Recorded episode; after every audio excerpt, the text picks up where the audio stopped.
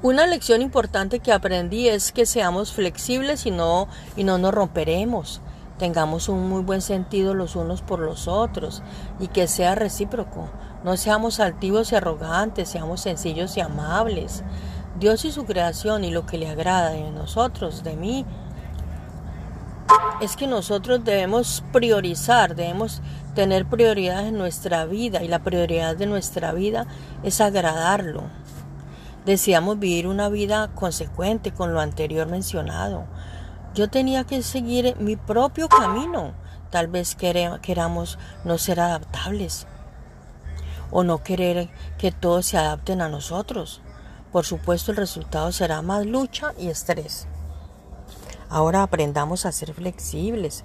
No siempre es fácil ceder y hacer las cosas de manera diferente a como lo hemos planeado, pero es más fácil que estar molestos e infelices. Si quieres tener paz en tus relaciones necesitarás estar dispuesto a ser flexible, exigiendo que todo se haga a tu manera todo el tiempo, solo lastimará y ofenderá a los que te rodean.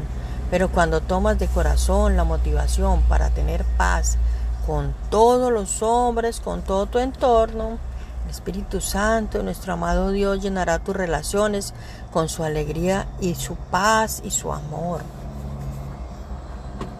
Por favor, repite conmigo. Amado Dios, ayúdame a ser flexible, a no romperme. Quiero tu paz en mis relaciones, así que hoy elijo ser flexible.